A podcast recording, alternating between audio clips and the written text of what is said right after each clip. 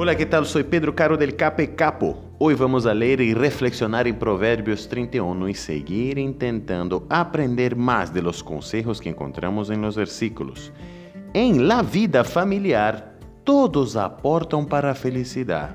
Padre, madre, hijo, hija, todos tenemos nuestras responsabilidades.